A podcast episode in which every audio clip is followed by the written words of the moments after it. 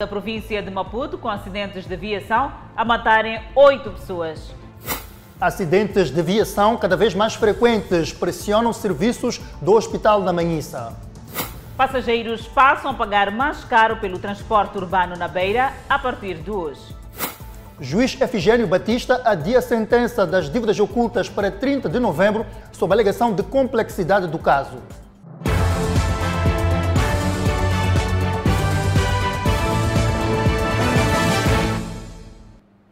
Boa noite, estamos em direto e em simultâneo com a Rádio Miramar e com as plataformas digitais.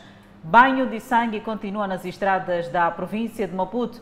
Em dois acidentes, oito pessoas morreram e dezenas ficaram feridas ao longo da Estrada Nacional número 1. O primeiro acidente no cruzamento de Chinavan fez sete mortos e feriu 19 pessoas no domingo e o outro ocorreu na segunda-feira, hoje, e morreram Morreu uma pessoa e quatro ficaram gravemente feridas. Mônica não chegou a casa depois do culto de domingo. Escapou à morte, mas viu seus companheiros de viagem morrerem na estrada.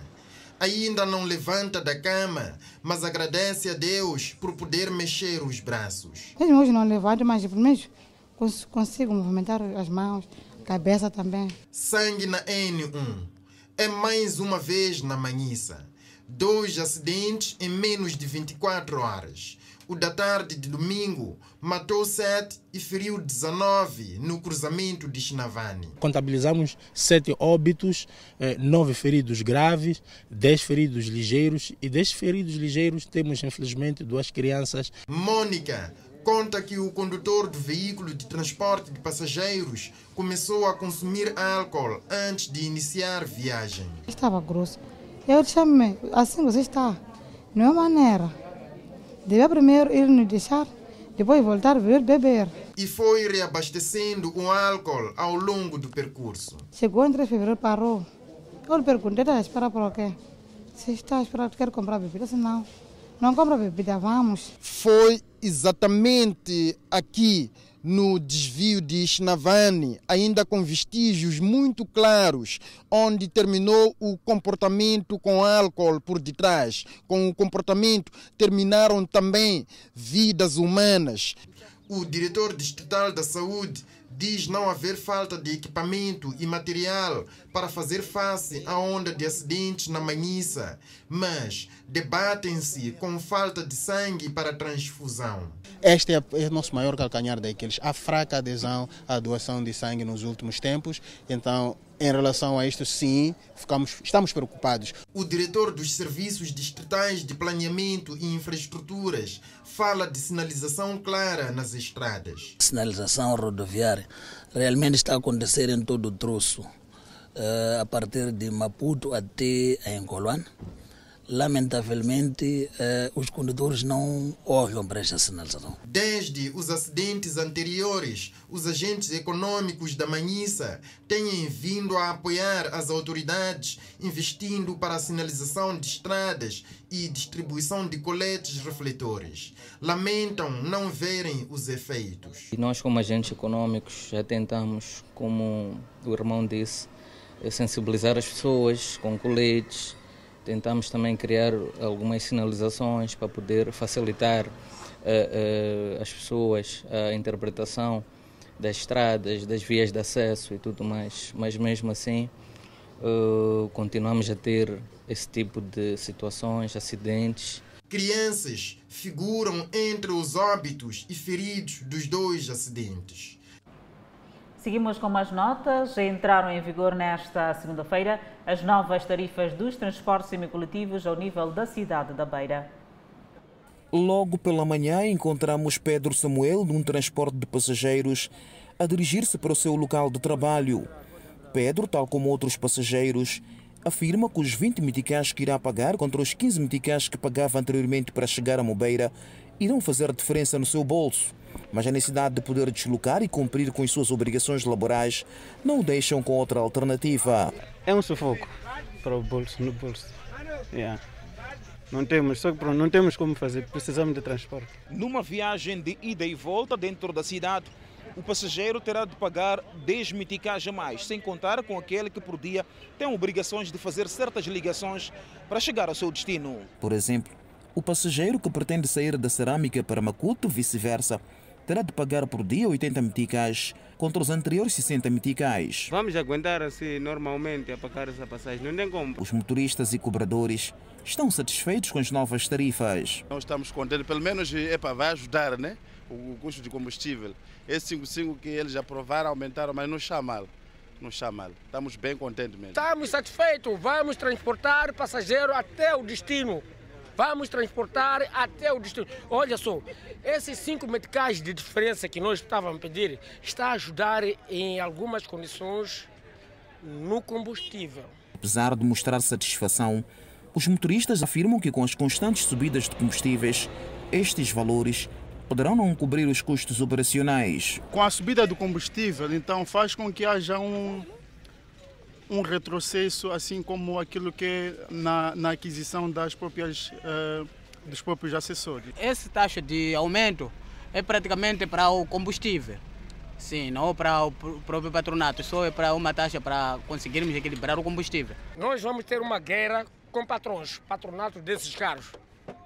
Caso eles aumentarem a receita, significa a greve não se fez nada. Com o reajuste das tarifas dos transportes interurbanos, os interdistritais também estão na expectativa de verem revista a sua situação.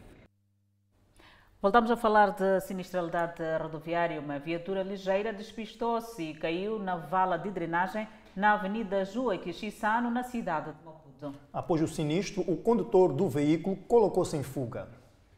O condutor deste veículo teve dificuldade em virar para deixar a Avenida de Angola e seguir a Avenida Joaquim Chissano.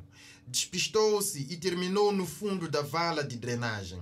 Suspeita-se que o consumo de álcool esteja por detrás do incidente. Pode ser em ambas as situações. Pode ser por estado de embriaguez. É, é segunda-feira.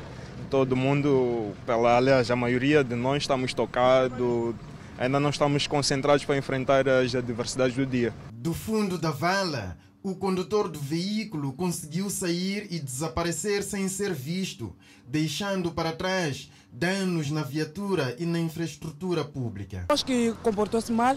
Na verdade, era só ter esperado a autoridade para tomar a conta daquilo. Isso mostra a irresponsabilidade na parte dele. Diferentemente do que se vê durante e depois da época chuvosa, em que as valas de drenagem têm forte corrente de água. O incidente registra-se numa altura em que a vala tem baixo volume, facto que de certa maneira favoreceu retirada fácil do veículo. Deve ser uma fuga mesmo por... pela responsabilidade. Yeah, deve ter fugido certamente por causa da responsabilidade. Os condutores nos últimos tempos têm conduzido mal espero melhorias acerca dele. Muitas são as vezes em que viaturas se despistam e terminam na vala de drenagem da Avenida Joaquim Chissano, apesar de esta ter barreiras protetoras. Seguimos com as notícias ligadas às dívidas ocultas.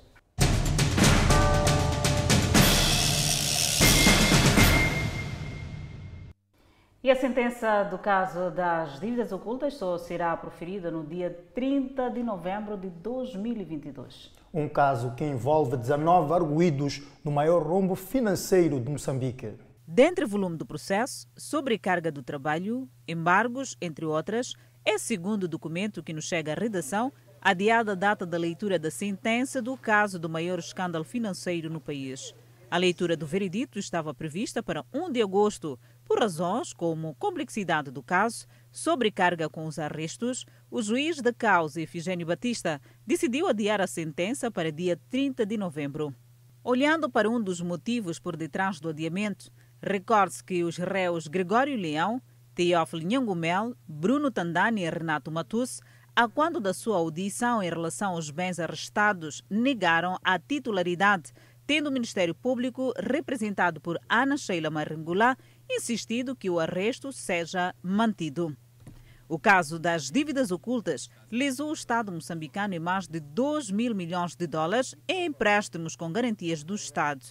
O julgamento do processo 18-2019-C, mais conhecido como processo das dívidas ocultas, arrancou a 23 de agosto de 2021 com mais de 30 mil páginas, 30 anexos de informação adicionais, tinha a sentença prevista 1 de agosto.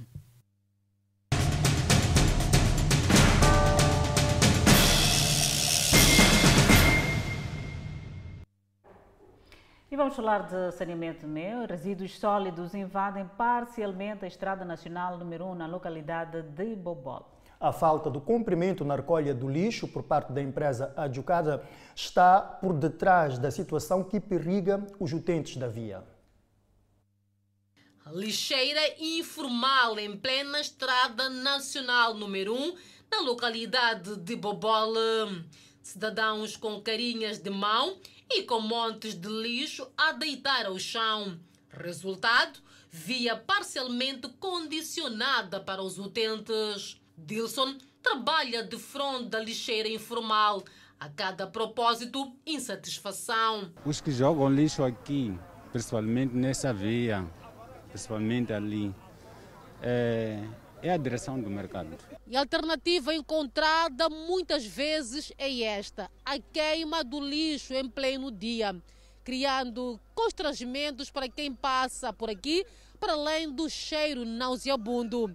O que querem mesmo são soluções urgentes. Então, nós estamos indignados, porque às vezes eles se entender, pode queimar tudo isto aqui, sair fumo, estar aqui a poluir todos nós aqui. A via é também inundada pelos vendedores informais que estão a exercer a atividade num local que tem sido pago de acidentes, alguns mortais. A direção do mercado também diz-se incapaz e fala da falta de capacidade da empresa adjudicada para a remoção do lixo. Estamos a trabalhar em coordenação com a localidade Galundi, porque aqui é bairro Bobola. Temos um parceiro chamado João Mazvila, do projeto Micalo.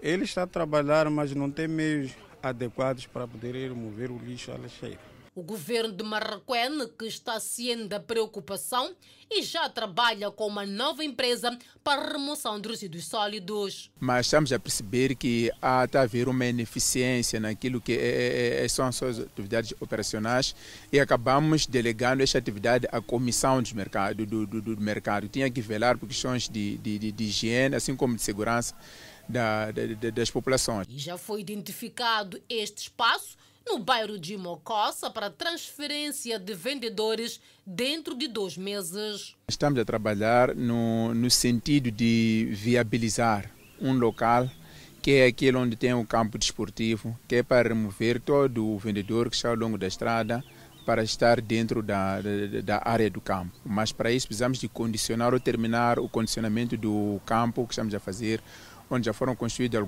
bancadas, então faltam vedação, já tem balneários. O governo local pretende assim acabar com a proliferação de lixeiras informais através da eliminação deste tipo de mercados. Jovem de 22 anos de idade, detido pela polícia no distrito municipal da Catembe, acusado de comprar bens roubados. Na sua posse foram encontrados mais de 15 aparelhos roubados na comunidade. O desenvolvimento da Catembe acompanhado pela criminalidade. O jovem ganhava vida comprando aparelhos roubados para a posterior venda no mercado informal. A contas com a polícia desde a passada terça-feira, o cidadão assume ser ladrão. E tu sabes que os aparelhos que eles te vendem são roubados. Eu sei que essa, esses são roubados. Eu sei, não vou mentir. É, são roubados. E quantas e, vezes já compraste? Isso era a segunda vez. O ladrão de roubar ou não, uma casa o que não, mas só compro as coisas que estão roubadas. Então posso dizer que sou ladrão porque compro na quando sei que está roubado. Este cidadão que não quis se identificar há cinco anos mora neste distrito em expansão e foi vítima da visita indesejada dos amigos do alheio. Introduziram-se pela janela lateral uh, enquanto todos os membros da família estavam dormindo. Então eles conseguiram aí subtrair uh, esse, um plasma, um monitor e dois notebooks e voltaram a sair da mesma janela sem a família ter percebido nada. Então, enquanto acordava a, a senhora da casa, ela percebeu-se que na sala quase estava vazio. Hoje aqui é, é, é naturalmente a apreensão, portanto, de vários bens que são provenientes é, dos crimes de furto ou roubo, mas também a detenção é, deste que é o autor moral, portanto, é, destes furtos que vão ocorrendo aqui um pouco por todo o distrito municipal Catempo.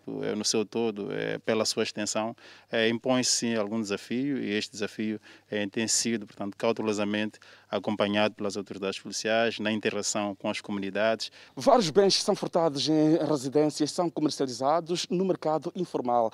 Neste caso concreto, destes bens roubados aqui no distrito municipal da Catembe tinha como o destino o mercado Estrela Vermelha. A polícia diz já ter pistas suficientes para a neutralização do suposto comprador. São desafios que são colocados para uma maior vigilância, não somente para as comunidades, como também para os agentes que têm por missão garantir a segurança, ordem e tranquilidade públicas. Algumas famílias que vivem no bairro Chambone, vulgo Mafalala, na Machis, província de Inhambane, estão às escuras desde a última quarta-feira devido ao roubo de cabos elétricos. Bairro Chambone 5, no município da Machis, uma zona conhecida como que alberga malfeitores. Desta vez, eles teriam decidido deixar um quarteirão às escuras, vandalizando o sistema de eletrificação, furtando os condutores da corrente elétrica. Acho que alguém daqui desta zona então faz colaboração, pelo menos com pessoas de fora que conhecem que esses cabos, o que é que faz? Ver? Então, aqui estamos nos escuros. Sempre, foi antes de ontem, se não me engano. E não, te, não tivemos energia durante todo, todo o tempo toda noite. O senhor Medu fala dos prejuízos que tem vindo a registrar por conta da falta de energia já há quase uma semana. Tudo apodreceram nos congeladores, não temos nada mesmo, estamos assim paralisados. Este é o cenário que se vive aqui no bairro Chambone 5, na autarquia da Machista, relacionado com a ligação da corrente elétrica. Os condutores, além de estarem a uma altura que alicia os malfeitores, também constituem um perigo à vida humana. Nós temos avisado a DM, mas não, também não, não, não, não aparece para vir mudar o fio, porque o fio que está aqui são fios imprestáveis, que não dá, que cria risco para a criança, às vezes os fios arrestejas no chão. Então, da nossa forma, então a gente levanta e torna a ficar em cima da nova forma. Não sabemos o que é que se passa e por que, que não vem nos socorrer. A Eletricidade de Moçambique já veio ao público demonstrar a sua indignação devido a esta prática relacionada com vandalismo do seu equipamento, prejudicando não só a EDM, mas também os seus clientes e pede mais vigilância. Enquanto isso, o Serviço Nacional de Investigação Criminal na Beira deteve dois indivíduos, um tido como consumidor e vendedor de drogas. Embora tenha sido encontrado com estas pequenas quantidades de drogas, entre elas cocaína, heroína e cannabis sativa, vulgarmente conhecida por suruma, este cidadão é tido pelas autoridades como fornecedor das drogas e com diversas passagens pelas celas da polícia. Para além do cidadão em causa, o Cernic também apresentou este outro elemento encontrado em flagrante na posse da cannabis sativa. O primeiro indivíduo, neste caso o Alves, foi detido no dia 11 de julho de 2022 ah, na posse dessas quantidades de cocaína e heroína que vocês acabaram de presenciar. Enquanto o segundo foi detido no dia 13, na posse da, do cannabis sativa. Este cidadão alega que é apenas um consumidor de drogas. Aquilo que vocês estão a ver aí assim é do meu consumo. Porque o verdadeiro traficante hum, não tem essas quantidades, não. Tem maiores quantidades, acima de 50 quilos ou 100. Conhece o verdadeiro traficante? O verdadeiro traficante? Quer dizer que conheço, eu não vou vos dizer, não. Mas que não vai nos dizer? Sei, eu sei que o traficante verdadeiro. Hein, não está aqui na cidade da Beira. O indiciado diz ainda que está no mundo das drogas há 27 anos e a mesma chega-lhe através de contactos que tem feito com o verdadeiro traficante. Entre a comida e a droga, qual é melhor para si? Ei, a droga é melhor. Mas tem noção. Por que, é que diz isso? Sou o consumidor, pá. Então o senhor prefere a droga do que a comida? Olha, já não vou falar mais nada, né? Vocês já estão para explorar A minha mente. Já este jovem diz que está preso por engano. A pessoa que estava a beber comigo é que devia estar aqui nesse lugar. Eu estou preso injustamente. Não sei, não tenho onde cair morto. No primeiro semestre deste ano, o Cernica, ao nível da província de Sofala, registrou 34 processos relacionados com o consumo e venda de drogas, contra 32 do ano passado. Nos referidos 34 processos, há 70 indivíduos detidos contra 81 de igual período do ano passado. Neste período, o Cernica apreendeu 35 quilos de cannabis sativa, 107 gramas de heroína e 18 de cocaína. Nove feridos entre graves e ligeiros após uma hiena invadir uma comunidade em Tete. A hiena matou ainda 10 cabritos na localidade de Necongas, no distrito de Moatize. O dia foi de pânico para a população do povoado de Gologolo, na localidade de Nicongas, no distrito de Moateze. A hiena invadiu a comunidade por volta das 20 horas, tendo atacado e ferido nove pessoas. Os que tiveram ferimentos graves foram evacuados exatamente para o vizinho Malawi.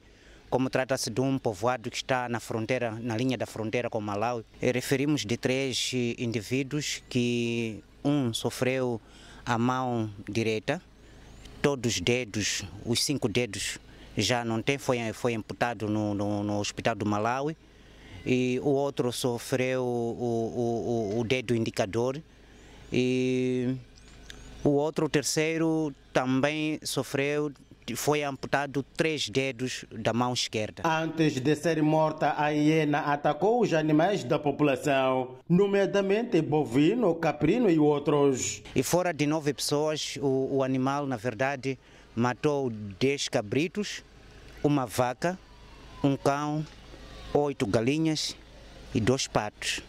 Então, durante a noite, essa perseguição do animal eh, culminou com, com a morte do mesmo. Para além de ferir gravemente várias pessoas e matar animais, a hiena deixou em pânico a população do povoado de Gologolo, na localidade de Nicungas, aqui no distrito de Moatize. Estou com medo, porque para isso não ainda acontecer, então não é bom. Aqui na nossa zona, ah, para acontecer isso, nós também estamos com medo.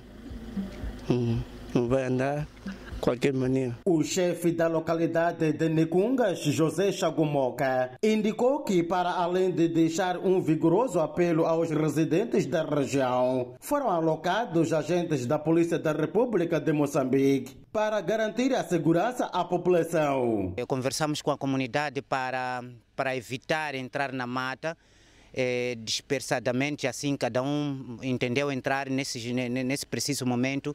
Pensamos nisso que, junto com, com a polícia da PRM, também está no local para vigiar a comunidade para que não aconteça o pior. O povoado de Gologolo dista a mais de 20 quilômetros da sede da localidade e a menos de 10 quilômetros do vizinho Malawi. Um voo doméstico na Somália caiu na pista nesta segunda-feira, mas nenhuma morte foi relatada entre as 30 pessoas a bordo. Imagens dramáticas mostraram um avião da Juba Airways de cabeça para baixo na beira da pista, com imagens visíveis de incêndio e fumaça. Bombeiros chegaram para extinguir as chamas em meio aos escombros da pista. Todos os passageiros e tripulantes foram resgatados. A causa do acidente ainda não foi determinada. De acordo com as autoridades, o avião era um modelo Foca 50, usado pela Juba Airways. Jurista analisa a justificação de 30 mil páginas para adiamento da sentença. A partir de 1 de agosto, viajar para a África do Sul vai custar mais 50 randes. Não perca o desenvolvimento destas e mais notícias logo mais. Até já.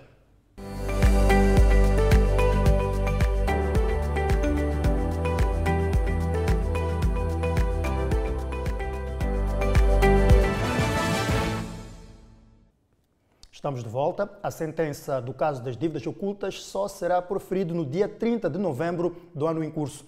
Um caso que envolve 19 arguídos no maior rombo financeiro de Moçambique. Este é o espaço de análise e temos já posicionada Adelaide Isabel do outro lado do estúdio. E cá estamos para falar do assunto ligado mesmo às dívidas ocultas. Já estamos com o nosso convidado, Dr. Vitor da Fonseca, quem cumprimento desde já. Bem-vindo ao programa. Dr. Vitor da Fonseca, como recebeu esta notícia do adiamento da leitura de sentença do famigerado caso das dívidas ocultas? Muito boa noite a todos os telespectadores, efetivamente, da TV Miramar, em especial ao Fala Moçambique, e para si, eh, Adelaide, por este momento eh, tão eufórico que os moçambicanos estão mergulhados, tendo em conta que a perspectiva, efetivamente, eh, de receber esse despacho ou a sentença era já 1 de agosto, que o juiz entendeu, Efigênio Batista, em adiar para dia 30 eh, de novembro. Portanto, aí traz, ele traz alguns elementos de complexidade, como também de arresto e todo aquele manancial do processo, todos os contornos que nós vimos a nível do processo. Portanto, não era execuível em termos de, eh, de princípio da razoabilidade ou o próprio raciocínio humano é, é, em trazer uma sentença em menos de três meses. Portanto, o juiz entendeu que efetivamente uh, devia adiar esta audiência uh, uh, em julgamento, como também da própria sentença. Isso deixa, mais uma vez, uma questão de desconfiança por parte do sistema, mas no entanto, há que se ter em conta que esta foi a primazia que o, próprio tribunal, o, o juiz Efigênio Batista, entendeu que podia-se efetivamente adiar esta audiência, mas deixa-se aqui algumas lacunas relativamente a este pronunciamento. Portanto, pronuncia-se hoje, sendo efetivamente já segunda-feira, tendo em conta que faltam poucos dias é, para o dia 1 de agosto. Portanto, este é um cenário que deixa a desejar ao próprio sistema da administração da justiça, simplesmente só para salvaguardar. Hoje é, é, declara-se ou nota-se efetivamente que é o dia internacional de acesso à justiça. Portanto, é essa justiça que nós pretendemos ter efetivamente, tendo em conta que viola-se gravemente o direito dos arguidos em prolongar mais a data eh, eh, da leitura da sentença. Portanto, isto deixa a desejar, onde a nossa Constituição da República abre aqui uma exceção de impugnar qualquer decisão ou despacho que é emanado por um determinado tribunal, porque ficaram expectantes esses arguidos que até o dia 1 de agosto já teriam a sua sentença, mas o juiz entendeu eh, em prolongar ou adiar até o dia 30 de novembro. Portanto, isto deixa mais uma vez a desejar aquilo que é o direito dos arguidos, tendo em conta que a própria Ordem dos Advogados de Moçambique já teria submetido uma petição a nível do Conselho Constitucional a pedir efetivamente que se pudesse é, é, denotar a questão da prisão preventiva, que neste momento esses arguidos estão fora daquilo que é a prisão preventiva. Doutor Vitor uh, trouxe aqui de, um aspecto importante, diz que este manancial olhando para a complexidade do caso das dívidas ocultas, que foi uma decisão uh, que pesou para que o juiz Efigênio Batista, na sua ótica, uh, este manancial justifica aquilo que é uh, este adiamento? Portanto, em questões meramente processuais de bom rigor jurídico, Portanto, até o tempo é, é muito apertado. Portanto, Exato. este tempo não podia efetivamente é, o próprio juiz tivesse dito que até dia 1 de agosto, porque ainda faltavam outros atos processuais por o fazer. Ele pronunciou-se na altura da, da, da, daquilo que foi o julgamento criminal de uma ação criminal, antes de atacar o apenso, que seria a parte civil, que é a parte eh, dos agravos, dos recursos de agravo, como também a parte efetivamente que ditava os arrestos, em que devia-se ter as casas, eh, os bens dos é, dos arguidos envolvidos nas dívidas ocultas. E o juiz aqui agiu na emoção. Ele foi emocionado em decidir relativamente às datas, que é, seria o dia 1 de agosto. Aqui eu digo com toda a veracidade, aqui o juiz é, é, ficou fora, ou seja, teve é, uma questão de emoção que contou muito é, por mais na parte dele, porque não podia efetivamente ter é, dito que até o dia 1 de agosto já teríamos o despacho da sentença, porque aí deixou uma expectativa para os arguidos que até o dia 1, até os próprios advogados de defesa, que nós já podíamos remeter alguns recursos, tendo em conta que em processo penal os recursos têm efeitos suspensivos da pena. Eles contavam que efetivamente até lá isto já podia se resolver, mas por questões meramente podíamos até chamar a colação que ah, o povo do outro lado está a verificar isto numa outra vertente, mas meramente, assuntos meramente jurídicos, entende-se efetivamente que o juiz tem, está dentro da sua razão, tendo em conta, chama a questão da complexidade. Portanto, este processo é complexo, de por si, mas deveria ter pensado nesta, nesta prerrogativa. Outra razão levantada é o mesmo volume deste processo. O processo tem agora mais de 30 mil páginas. Será dada toda a atenção aos contornos deste processo para uma sentença à altura da dimensão deste crime?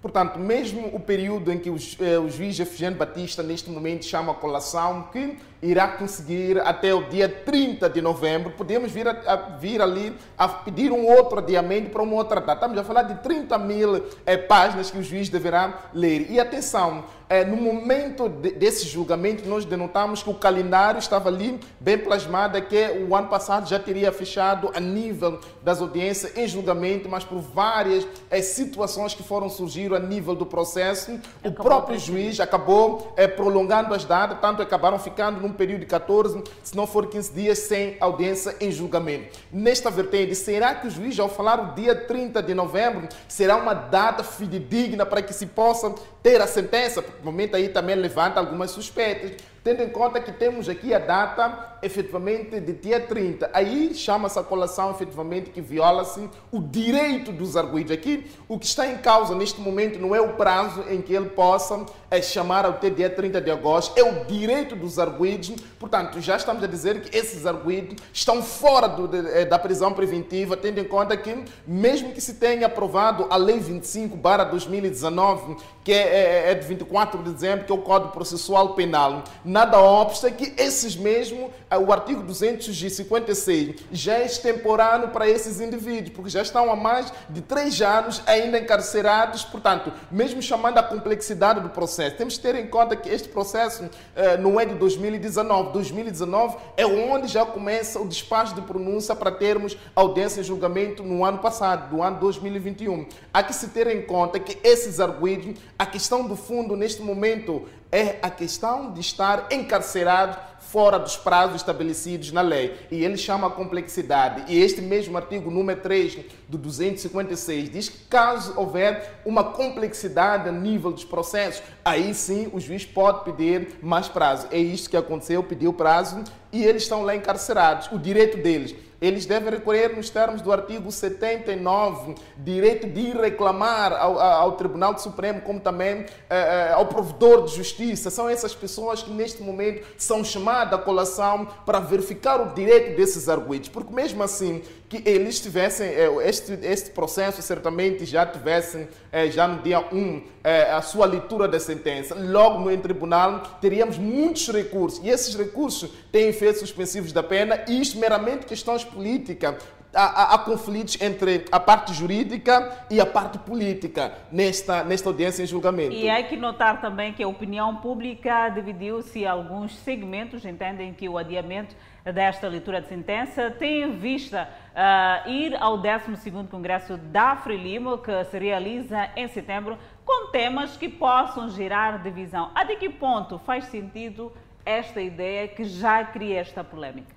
Portanto, eh, eu vou dizer eh, por linhas gerais, em Moçambique nós temos a nível da nossa Constituição tendo em conta que o número 2 da nossa Constituição fala é, de um princípio fundamental que é a soberania e o princípio da legalidade. Esses dois princípios há conflitos. E se há conflitos, o, número, o artigo 3 da nossa Constituição diz que Moçambique é um Estado de direito democrático.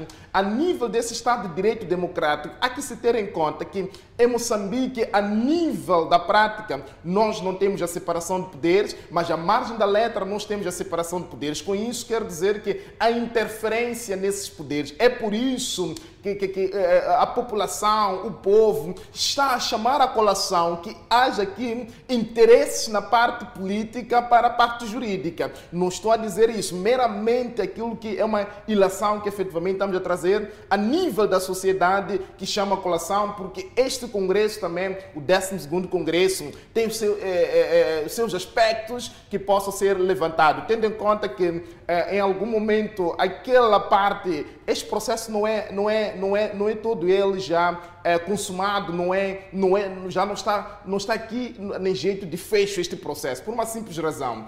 Há um elemento fundamental que é comum no processo que não foi chamado. E esta peça é fundamental para que se possa delimitar a esta sentença, tendo em conta que vários nomes sonatas foram chamados a nível deste processo, que certamente deveriam estar em sede desta audiência em julgamento, que não estão lá, e nestes recursos certamente vai levantar-se esta polêmica. E será também questões de debate fechado a nível do 12º Congresso, a questão de Moçambique estar neste momento mergulhado nas dívidas que estamos todos nós a pagar, até os nossos filhos, os nossos netos, os nossos bisnetos vão pagar desta dívida que alguma parte da elite beneficiou-se. Portanto, é neste raço que certamente esta decisão pode ter interferência, pode ter interferência política. Se nós queremos lembrar muito bem, o próprio advogado de defesa da família Gebusa, é, o doutor Alexandre Chival, teria dito no dia da audiência, antes da audiência, que este julgamento estaria acompanhado por dois momentos.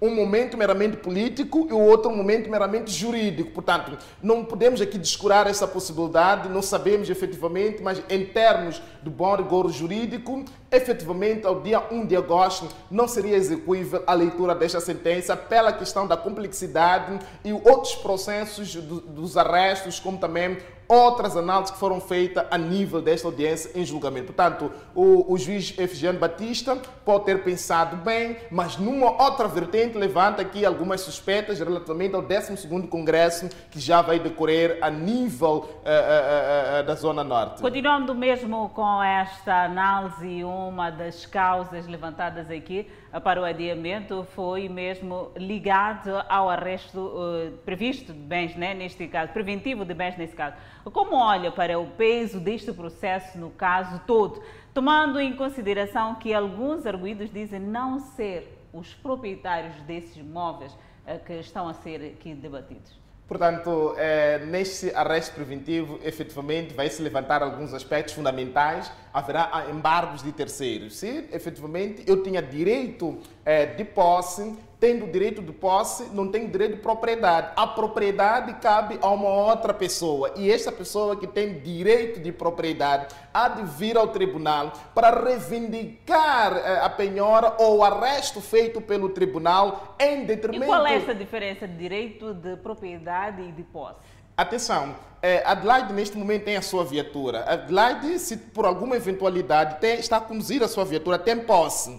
A propriedade é quando um livrete consta o seu nome. Portanto, é esses dois direitos que certamente eu posso ter direito de posse por alguma eventualidade, uma tia, um irmão tenha me dado é aquele o que está bem. A pesar neste processo. É o que está a pesar. Muitos estão a apresentar que não, este bem simplesmente só tinha direito de posse. A propriedade pertence a outra pessoa. E a lei é muito específica relativamente a essas matérias. E temos também um exemplo, efetivamente, do próprio Ndambi, quando diz que os 5% que querem é tirar da empresa que efetivamente pertence a ao meu pai. Ele provavelmente, se nós vamos ler com muito cuidado é, é, a certidão, podemos denotar que ele pode simplesmente beneficiar após a morte do pai como herdeiro. Portanto, há essas todas é, nuances que devem ser levantadas, essa discussão é, é, de base que efetivamente o tribunal deve entender. Portanto, isto é, é, um princípio fundamental, está em processo civil, tendo em conta que este processo decorre em duas vertentes, a parte criminal que já fechou e neste momento estamos na parte civil para a produção eh, eh, das provas. Acredito eu que o tribunal está a receber vários recursos de agravo, como consta daquilo que é, o auto ou documento emanado pelo tribunal, que é a sexta secção que está a julgar este processo. Doutor Vitor, muito obrigada por ter aceito este convite para junto fazermos esta breve análise em relação a este adiamento da leitura de sentença de caso das dívidas ocultas que passou agora para o dia 30 eh, de novembro. Edson, é contigo. Ficou para trás o momento de análise. Falta de sanitários públicos fomenta imundície nos aglomerados. Uma notícia para acompanhar logo após o intervalo. Até já.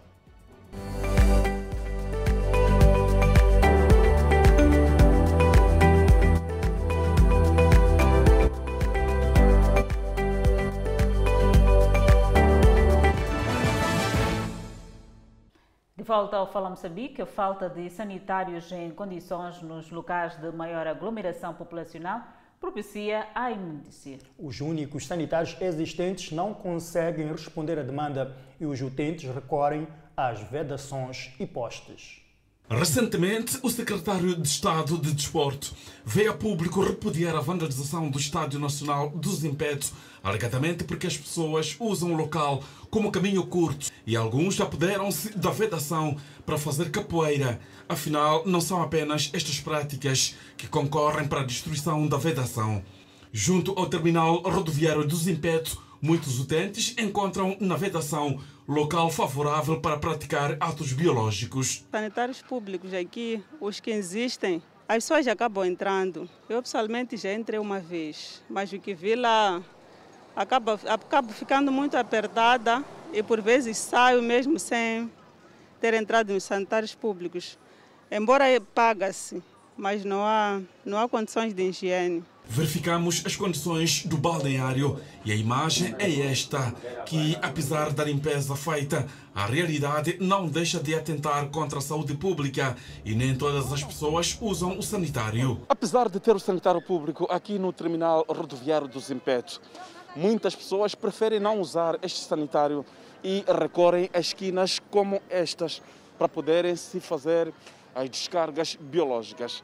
Os jovens que se dedicam dia e noite a fazer limpeza neste local falam de uma possível ignorância por parte dos utentes. Há certas pessoas que, normalmente, só para pagar 5 meticais é um problema. Às vezes temos sofrido guerra comigo, eu que estou fazendo a limpeza ali, na casa de banho. As pessoas preferem fugir para aqui vir fazer uma necessidade. São limitações confirmadas por utentes que ficam horas a fio enquanto aguardam pelo transporte. Colocar a casa de banho sem pagar nada, porque outra pessoa não tem dinheiro, outra pessoa tem, outro não tem, mas está apertada, como é que vai fazer?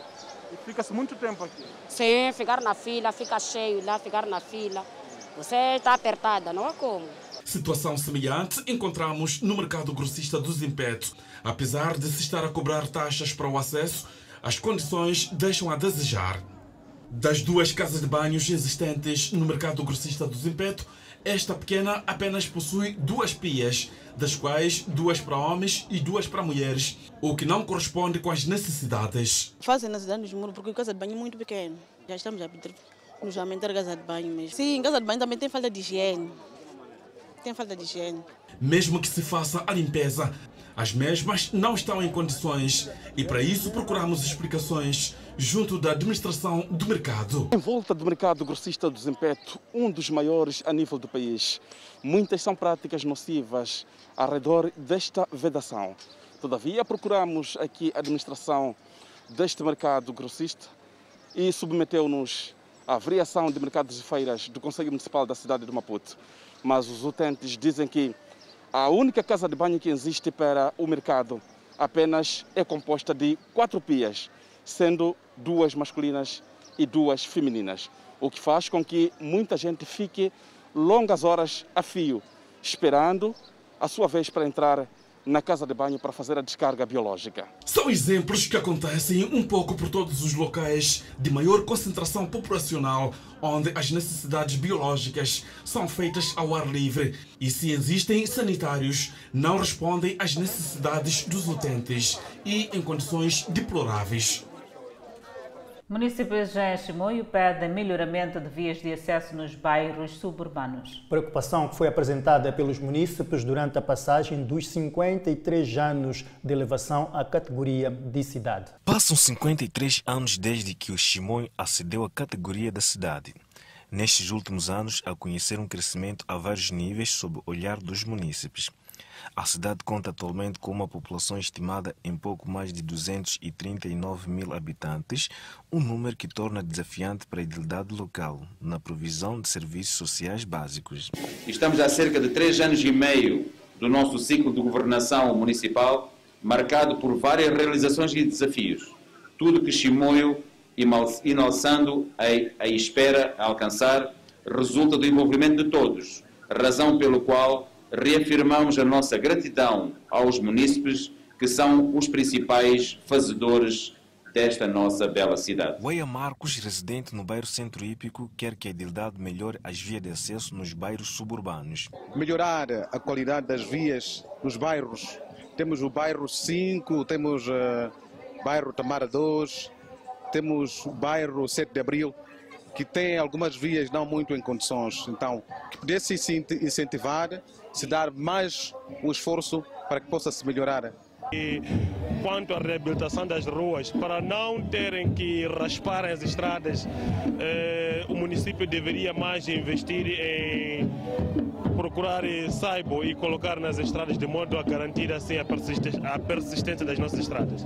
Falando na cerimônia de deposição de coroa de flores na Praça dos Heróis, o edil de Chimões pediu aos munícipes a contribuírem no processo de melhoramento da cidade e prometeu trabalhar mais para o bem-estar dos munícipes. Na água e saneamento, para aumentar a atual taxa de cobertura de abastecimento de água potável, que ronda em mais de 60%, iniciamos na cidade de Chimoio a implementação do projeto de construção de 500 furos de água, tendo sido abertos cerca de 60 furos em diferentes bairros da cidade.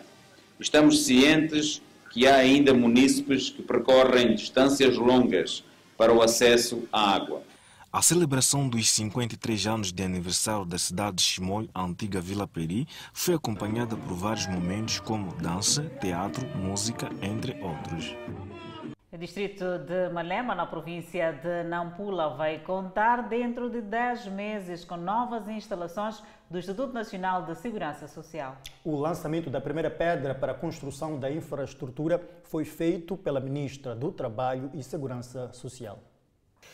Projetado para ocupar uma área de 224,79 metros quadrados, o novo edifício do Instituto Nacional de Segurança Social será feito num terreno de 900 metros quadrados para a assistência de mais de 100 contribuintes inscritos em todo o distrito e 1.800 beneficiários do sistema, assim como os trabalhadores por conta própria.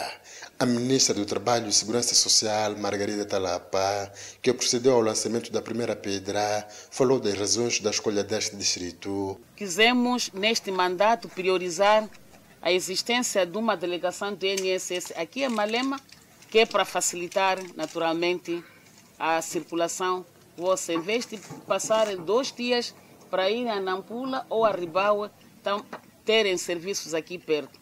E esta é a promessa de Sua Excelência o Presidente Felipe Jacinto Nhusti, quando naquelas árvores ali, em 2019, ele dizia: Eu quero transformar a vila de Malema em cidade, trazendo as infraestruturas perto da, da minha população. Então, um dos resultados é este. A infraestrutura deverá assistir também 18 pensionistas dos postos administrativos de Chulo e Mutuale. O governador de Nampula, Manuel Rodrigues, falou da importância da imponente infraestrutura para a vida da população.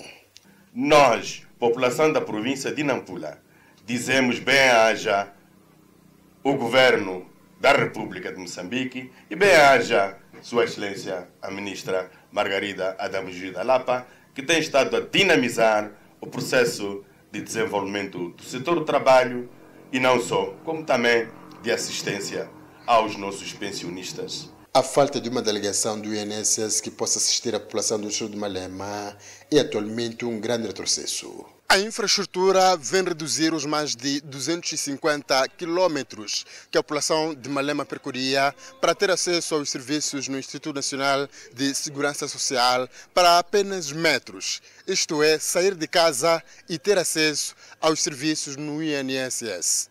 O senhor Mário é testemunha de vários processos encalhados há vários meses no distrito de Malema. Para Malema podemos encontrar a volta de quantos processos que anos e anos estão à espera.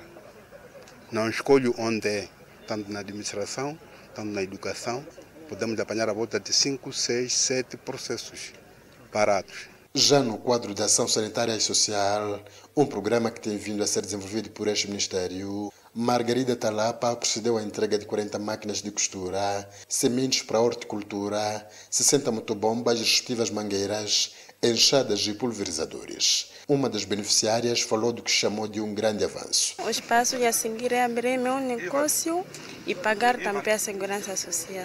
As novas instalações do Instituto Nacional de Segurança Social, a serem executadas e entregues em 10 meses no distrito de Malema, vão custar mais de 20 milhões de meticais. A partir de 1 de agosto, viajar para a África do Sul vai ser mais caro. Desenvolvimento desta informação para acompanhar daqui a pouco.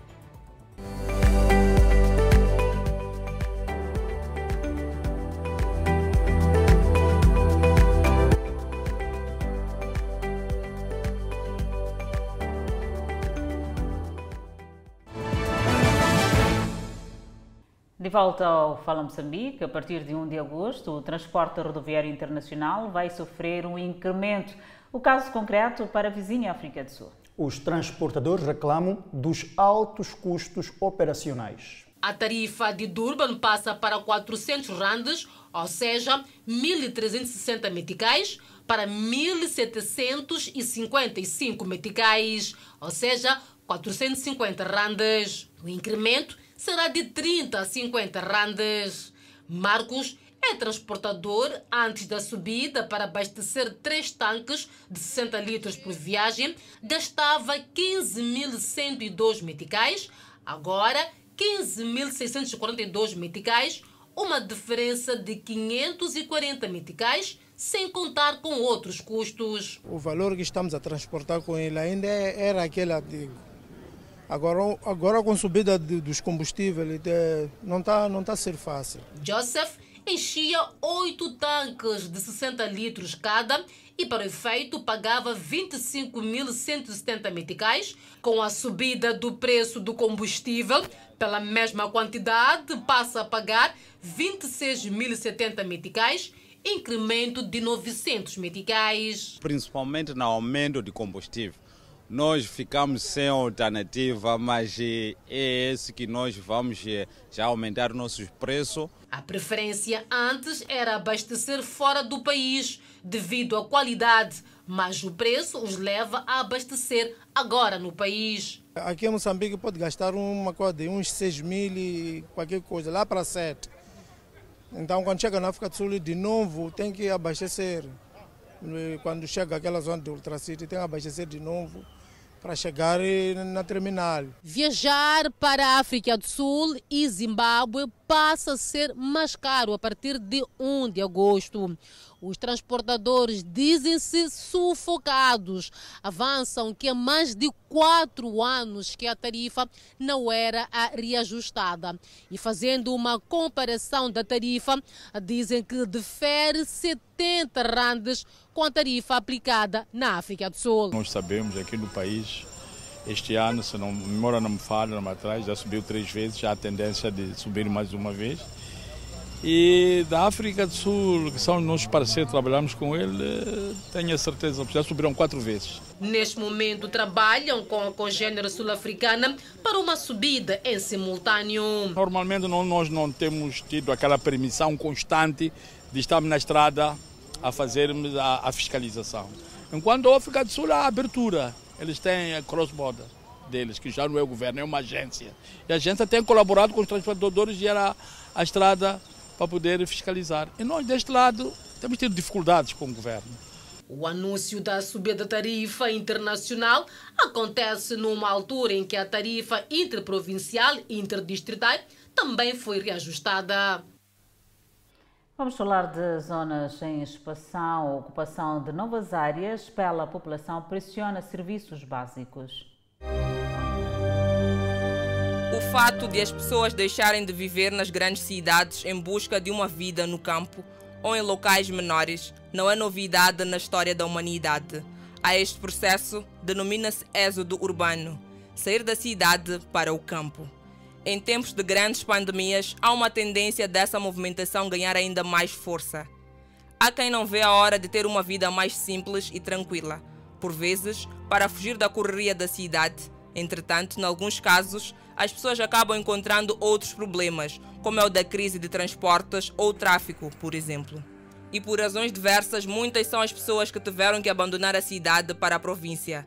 Com o êxodo urbano, a província de Maputo recebe anualmente centenas de habitantes nos diferentes bairros. O crescimento da população, para nós, é objeto de grande celebração, de muito orgulho, porque estamos a crescer, significa que nascem bebés, bebés saudáveis. Mas também a nossa província é muito apetecível para se estar, para se viver, para se desenvolver. A província de Maputo tem mais habitantes que qualquer outra província em Moçambique, o que acaba forçando o governo local. Mesmo o desafio que estamos a atender agora em cobre das inundações, do alagamento, decorre do nosso crescimento populacional. Estamos a crescer, então precisamos de crescer dando resposta a estes problemas. Moçambique conta com uma população de cerca de 30 milhões de habitantes com base no censo de 2019. 62% da população total encontra-se em cidades e vilas costeiras, de acordo com o censo de 2021. Segundo o censo de 2017, a população da província de Maputo é estimada em 2.302.891 habitantes, dos quais 1.109.728 são homens e 1.193.163 são mulheres, com uma densidade populacional de 79,9 habitantes por quilômetro quadrado.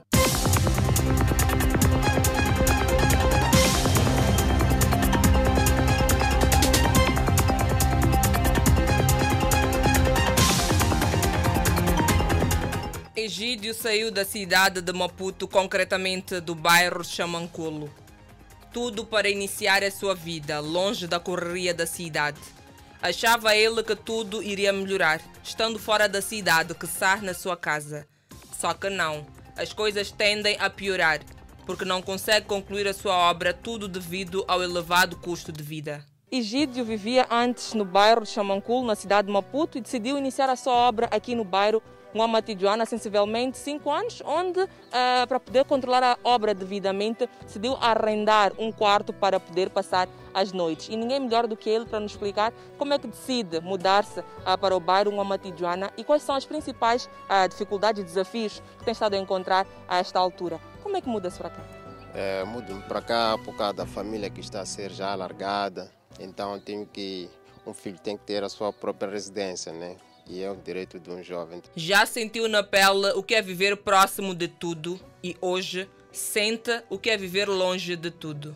Na verdade, pela viabilidade para chegar cá, como é uma zona ainda sem estrada, é terra batida, já é complicado. Se chover, já não há acesso, então os gastos duplicaram-se. E quanto mais tempo estão-se a triplicar com o custo de vida.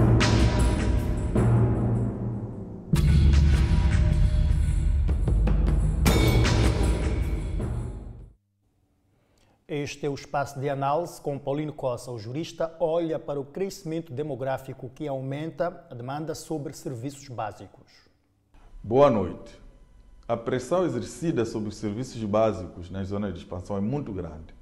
Quando nós falamos de serviços básicos, estamos a falar dos serviços de transporte, eh, serviços de saúde, serviços de energia, de água e saneamento e outros serviços como de notários, etc. Esses serviços são geralmente pressionados porque há muita gente e poucos serviços. E o que, que causa isso?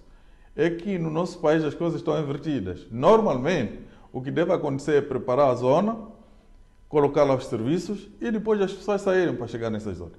Mas o que acontece com, com o nosso país, como dissemos, é o inverso. É que primeiro chegam as pessoas e depois é que os serviços vão chegando a conta gotas. E muitas das vezes sem condições para que esses serviços sejam instalados. Por exemplo, o serviço de transporte. Para se instalar serviço de transporte, é preciso que haja boas condições de vias de acesso. Mas nós conhecemos muitas zonas de expansão, quando chove, nem sequer é possível meter uma viatura ali. Então, é isto que tem que ser corrigido. O que significa? Na verdade, nós precisamos, para as zonas onde nós já temos gente ali, que está pressionando os serviços e por via disso acabam sendo caros, nós precisamos criar condições para que rapidamente esses serviços se encontrem, se acessem a qualquer ponto da expansão. Mas do ponto de vista corretivo, nós precisamos preparar primeiro as zonas e a tal urbanização, depois levamos as pessoas para lá. Por quê? Quando os serviços estão lá e as pessoas vão chegando aos poucos, à medida em que as pessoas vão chegando, nós podemos equilibrar, estudando a situação e equilibrando. Mas quando as pessoas já estão lá e os serviços já que vão para lá, só para equilibrar é um desafio muito grande.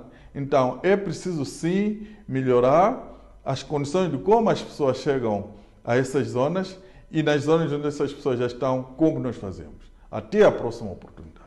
Seguimos com o câmbio do dia. O dólar está a 63,23 meticais à compra e 64,49 meticais à venda. O euro está a 64,8 meticais à compra contra 65,36 meticais à venda. Por fim, a divisa sul-africana, Randa, que está a 3,70 meticais à compra e 3,77 meticais à venda. Seguimos com os destaques. Malásia encontra itens contrabandeados de animais selvagens em navio. Uma notícia para acompanhar daqui a pouco. Vamos observar um brevíssimo intervalo.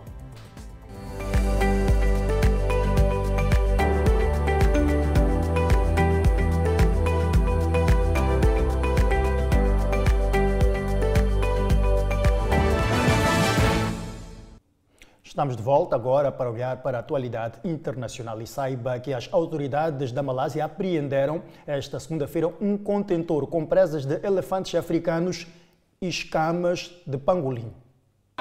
Medicinas e estejam em alta demanda na região. Ministro da Defesa da Rússia visita tropas na Ucrânia. O ministro da Defesa russo Sergei Shoigu inspecionou esta segunda-feira o trabalho do batalhão Vostok envolvido na operação militar especial na Ucrânia. De acordo com o Ministério da Defesa, Shoigu deu instruções sobre a destruição prioritária de mísseis de longo alcance inimigos e artilharia com armas de alta precisão a partir do qual é realizado o bombardeio de áreas residenciais de assentamentos em Donbass, bem como incêndio criminoso intencional de campos com trigo e armazéns com grãos. No início do sábado, Shorsh inspecionou os grupos russos do Sul e Centro que serviram na Ucrânia e distribuiu prêmios por bravura. O presidente da República, Felipe News, exonerou através de despacho presidencial Sérgio Caba do cargo de embaixador extraordinário e eh, extraordinário da República de Moçambique junto da Santa Sé. Em despacho presidencial separado, o chefe de Estado nomeou Raul Domingos para o cargo de embaixador extraordinário da República de Moçambique junto da Santa Sé. E desta maneira colocamos ponto final ao Fala Moçambique. Obrigado pela preferência. Até mais.